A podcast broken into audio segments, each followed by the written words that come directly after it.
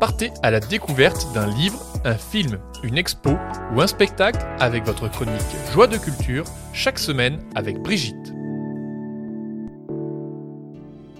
Alors aujourd'hui, c'est une chronique cinéma. J'avais envie de vous parler d'un film que j'ai vu à la télévision qui s'appelle Les Cyclades. Alors peut-être vous en avez entendu parler, c'est un film de Marc Fitoussi qui est sorti en janvier 2023. Donc on a Olivier Code dans le rôle de Blandine euh, qui est une femme réfléchie et beaucoup trop réservée, très introvertie. Laure Calamy qui joue le rôle de Magali qui est la copine fofolle qui ose tout et qui n'a peur de rien. Alors la troisième copine, c'est Christine Scott Thomas, dite Bijou, qui est la femme libre sur tous les plans, qui assume sa maladie et son âge.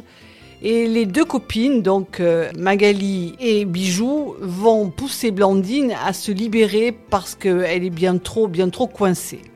Alors c'est une petite comédie légère qui nous raconte l'histoire de ces deux amies d'enfance qui se croisent après des années où elles ne se sont donné aucune nouvelle.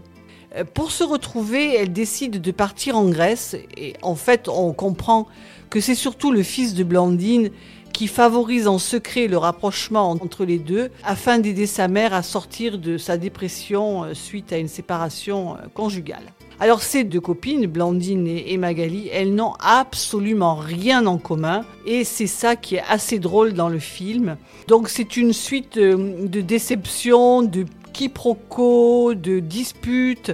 Elles se retrouvent en Grèce mais en fait c'était pas vraiment un projet décidé. La troisième copine, dite Bijou, est encore plus déjantée que Magali.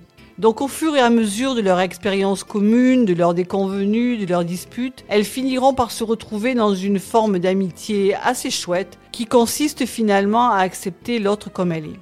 Alors le film est un brin mièvre, mais nous permet d'admirer des paysages absolument magnifiques en Grèce, dans les îles, les Cyclades, et qui donne envie aux personnes qui aiment l'eau comme moi de s'y rendre immédiatement. Alors les comédiennes sont excellentes, chacune dans leur spécificité psychologique et sociale, et on passe vraiment un très très bon moment sans se faire des nœuds au cerveau, et quelquefois ça fait du bien.